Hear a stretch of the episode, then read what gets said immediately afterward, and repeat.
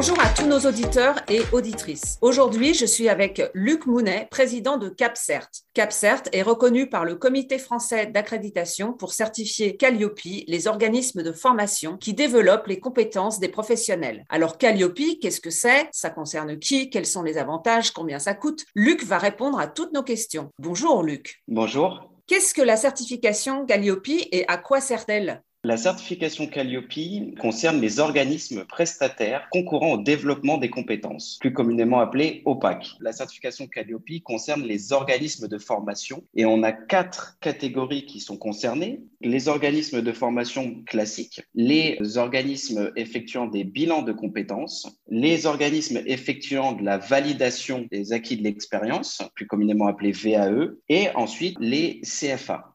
Quelle est la différence entre Datadoc et Calliope? Le Datadoc, c'est purement du euh, documentaire. On avait la plateforme euh, Datadoc, les organismes de formation uploadaient certains documents et euh, ensuite ces documents étaient analysés et donc il y avait la, délivrance du, du label Datadoc. Le Calliope remplace le Datadoc et avec le Calliope, il y a la notion d'audit qui a été intégrée, c'est-à-dire qu'on ne peut pas être certifié Calliope sans avoir réalisé un audit. Quels sont les organismes concernés par Calliope? Tous les organismes, qu'ils soient publics ou privés, donc ça va vraiment d'une école privée euh, à une, CCI euh, euh, ou une chambre des métiers de l'artisanat, donc plus, plus dans le public. Et donc, euh, c'est tous les organismes qui vont pouvoir bénéficier des aides de l'État via euh, Pôle emploi, euh, la Caisse des dépôts, ou des aides plutôt ce qu'on appelle paritaires dans le domaine du, privé avec les OPCO. donc, les 11 OPCO qui sont situés en France, comme par exemple l'OPCO Atlas ou le, FIFPL. Donc, il y, a, il y a 11 OPCO de recensés en France. Quel est l'intérêt pour les organismes d'obtenir la certification Calliope? Euh, l'intérêt, c'est tout simplement euh, de pouvoir continuer à bénéficier de ces aides. Parce que sans le Calliope, ils ne pourront plus bénéficier de ces aides. Et pour ce qu'on appelle les nouveaux entrants, donc les nouveaux organismes qui se créent, qui ne connaissaient pas forcément le Datadoc, qui passent directement à la certification Calliope. Et là aussi, pour eux, c'est essentiel parce qu'ils euh, vont pouvoir demander à ce que leur, leur formation soit remboursée, ou du moins une partie remboursée. Quels sont les prérequis et les critères? Alors, il n'y a pas forcément de, prérequis pour passer à la certification Calliope. Tout type d'organismes de formation peuvent passer à la certification Calliope. En revanche, bien évidemment, il faut se conformer à ce qu'on appelle le référentiel national qualité, RNQ, plus communément appelé tout simplement Calliope, qui comprend sept critères et 32 indicateurs, sachant que tous les, organismes ne sont pas soumis aux 32 indicateurs, Typiquement, il y a quatre indicateurs qui concernent uniquement les CFA. Donc, si l'organisme de formation n'est pas un CFA, ces quatre indicateurs-là seront considérés comme étant non applicables. Combien coûte la certification Calliope?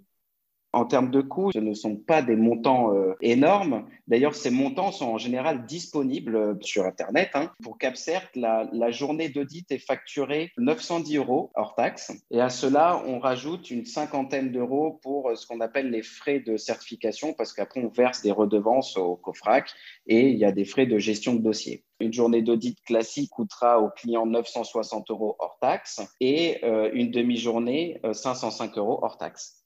Et un organisme de formation a besoin de combien de journées d'audit pour se certifier Calliope?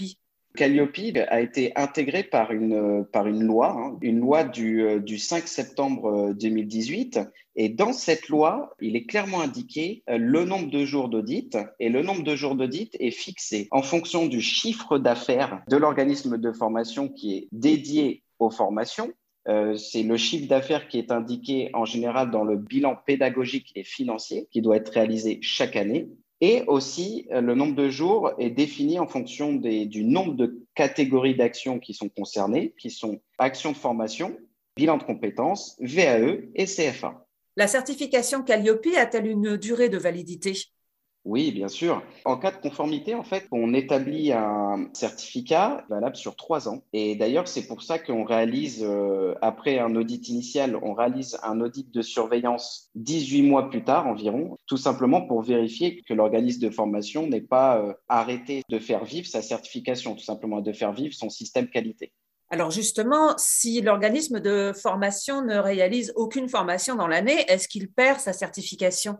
Pas du tout. Il, faudra juste que l'organisme de formation prouve qu'il essaye, euh, malgré ce, manque de réalisation de, formation, pour X ou Y raison d'ailleurs, euh, de, prouver qu'il améliore en continu son système. Donc, essayer de, de trouver de nouvelles alternatives, des innovations pédagogiques, etc. Question pratique, comment se faire euh, certifier? Quel est le process de certification?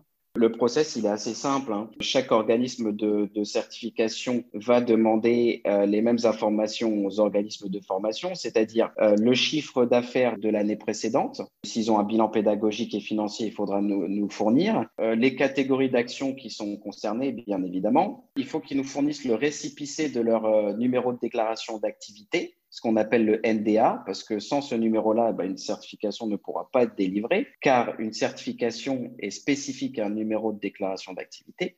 Et ensuite, euh, bien évidemment, on va regarder euh, le nombre de salariés et les sites euh, éventuellement qui sont concernés par le, par le périmètre de certification. Une fois qu'on a ces informations, on établit un contrat de certification, un contrat qui est établi sur trois ans. Ensuite, on mandate un auditeur euh, légalement, on a 30 jours après la signature du contrat pour définir une date d'audit avec le client. Ensuite, euh, l'auditeur euh, pressenti est validé par le client. L'auditeur envoie un plan d'audit et ensuite réalise son audit tout simplement sur le nombre de jours d'audit qui aura été déterminé. Justement, comment se déroule un audit?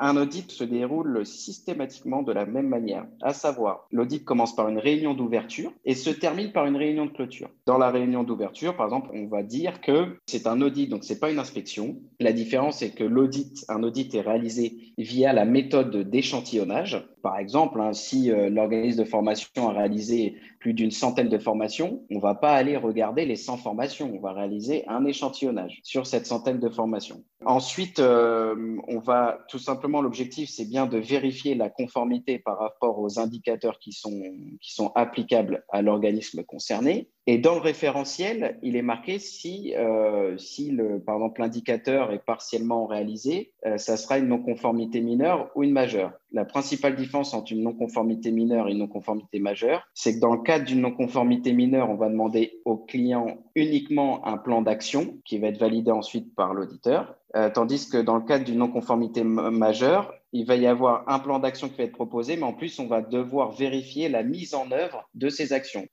Comment sont sélectionnés les auditeurs?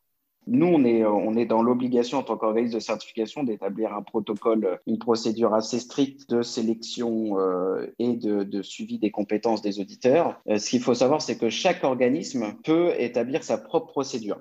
Nous, on s'est, euh, basé donc sur des règles issues des, des systèmes de management de la qualité qui sont principalement l'ISO 9001 et l'ISO 17021, des normes de référence dans, dans ce domaine où en fait on va demander minimum deux années d'expérience dans le domaine de la formation ou de l'éducation, dans le domaine des services et euh, avoir une attestation de formation ou de sensibilisation à la norme euh, Calliope et à l'audit Calliope.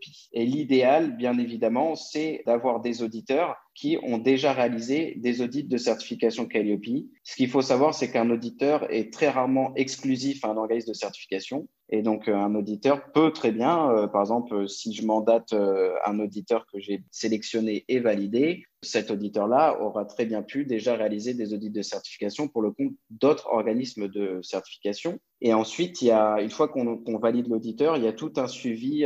l'auditeur doit réaliser des observations d'audit et ensuite être évalué au cours d'un audit. Est-ce que l'audit porte uniquement sur les formations financées? Non. La certification Calliope, c'est une certification qui va, concerner euh, l'organisme en tant que tel et pas forcément une formation spécifique. Lorsqu'on va aller auditer, on va auditer pour l'ensemble des formations, sauf, euh, sauf si, bien évidemment, l'organisme de formation peut nous préciser euh, certaines exclusions du périmètre de, certification, mais en général, donc, toutes, toutes les formations sont, sont comprises. Alors, question euh, pratique, encore une fois, quelles sont les non-conformités lors du processus de certification et les non-conformités les plus fréquentes aussi? Les non-conformités les plus récurrentes, c'est dans, les, premiers indicateurs, en fait, qui dans les informations disponibles au public, Euh, souvent, il va manquer des, informations comme les prérequis liés à la formation ou encore les données liées à l'handicap, donc s'il y a la prise en compte des, personnes en situation de handicap. Souvent, dans les organismes de formation, on pense que le, handicap est tout simplement les personnes à, mobilité réduite. Or non, ce n'est pas forcément des, handicaps qui sont, physiques, hein. il y a de nombreux handicaps. Et il peut y avoir aussi euh, un indicateur où on demande d'évaluer la satisfaction des, apprenants, donc des stagiaires, mais également euh, la satisfaction euh, des financeurs. Or ça, c'est très compliqué d'évaluer la satisfaction des financeurs comme ce qu'on appelle financeurs. Ça peut être soit directement les, entreprises euh, qui, ont, ramené euh, des, euh, des, apprenants, des stagiaires, ou alors les OPCO, ou même Pôle emploi, etc. Au niveau des OPCO, il y a beaucoup de demandes qui sont automatisées et donc on n'a pas forcément de personnes en face. c'est très difficile d'obtenir une personne. Donc pour évaluer la satisfaction des OPCO, c'est assez compliqué et souvent les, organismes de formation zappent un peu cette, cette partie-là et ça peut faire l'objet d'une non-conformité. Quels sont les éléments bloquants dans tous les cas, lorsqu'il y a une non-conformité majeure, forcément, ça, bloque temporairement. Hein. On, laisse un délai à l'organisme pour répondre à la non-conformité, à proposer le plan d'action et à démontrer la mise en œuvre. Donc là, forcément, ça bloque. Ça bloque temporairement euh, la certification. Ensuite, une fois que l'entreprise, que, l'organisme répond correctement et fournit les preuves à l'auditeur, la certification est alors débloquée. Ce qu'il faut savoir aussi, c'est que euh, cinq non-conformités mineures euh, font l'objet d'une non-conformité majeure. Et nous, on s'est fixé au sein de CAPCERT, à partir de 10 non-conformités détectées au cours de l'audit, on va recommander un audit complémentaire, à minima d'une demi-journée. Quelle est la place de la formation à distance dans Calliope?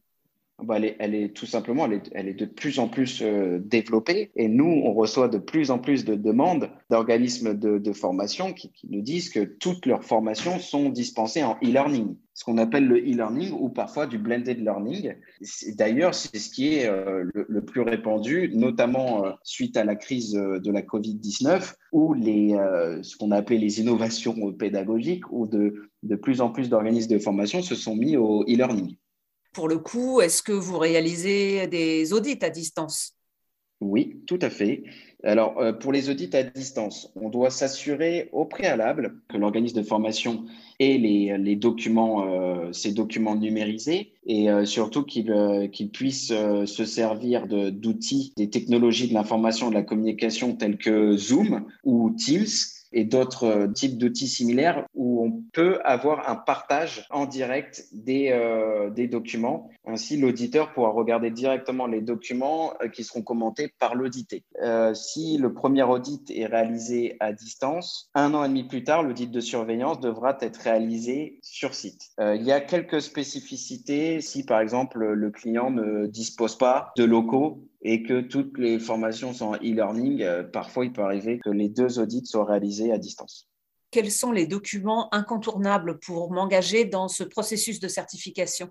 Alors, les documents incontournables sont le récépissé de numéro de déclaration d'activité. Il faut nous fournir le chiffre d'affaires de l'année précédente. Donc, pour ce qu'on appelle les nouveaux entrants, bah, forcément, il sera de 0 euros. Et pour ceux qui ne sont pas nouvel entrants, les organismes existants, il faudra nous fournir le bilan pédagogique et financier un organigramme s'il y a plus de trois personnes en CDI dans l'organisme de formation et euh, les catégories d'actions qui sont concernées, donc euh, action de formation, VAE, bilan de compétences ou CFA.